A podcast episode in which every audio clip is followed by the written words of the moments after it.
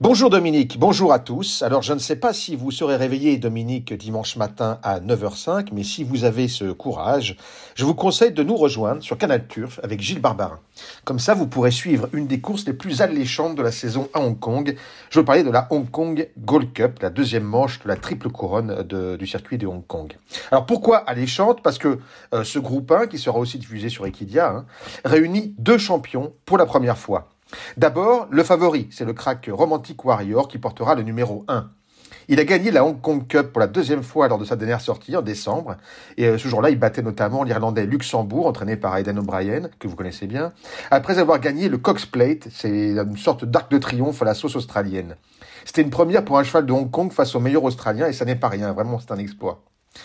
Face à lui, on a un challenger, le numéro 2, Voyage Bubble, qui lui a gagné le derby de Hong Kong l'an dernier, euh, qui a été très impressionnant encore la dernière fois face au chevaux d'âge sur 1600 mètres, et qui tente maintenant sa chance ici face au crack euh, sur son créneau, les 2000 mètres. Je pense qu'il peut gagner parce qu'il a un meilleur numéro de corde, que sa puissance est vraiment impressionnante, et par ailleurs il y aura sans doute une cote plus intéressante aussi. Hein.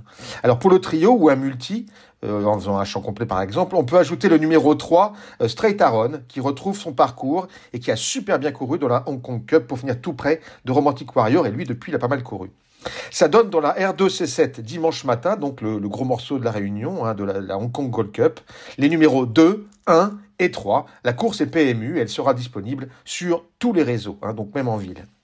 Après, pour s'amuser un peu, on peut essayer le numéro 914, Rubilotte, avec l'ami Caris Titan.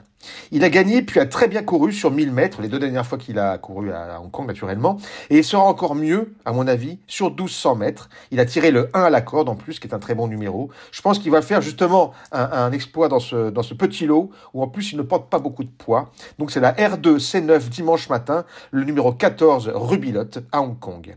Le PMU propose 5 courses hein, dans cette réunion, de la 6e à la 9e, en réunion 2 donc, entre 8h30 et 10h15, mais The Turf en proposera sans doute plus. Je serai en tout cas dès le début avec Gilles Barbarin sur Canal Turf et sur l'appli The Turf pour vous aider à trouver des gagnants à Hong Kong dimanche. Alors euh, bah, écoutez, bonne nuit et puis à dimanche matin.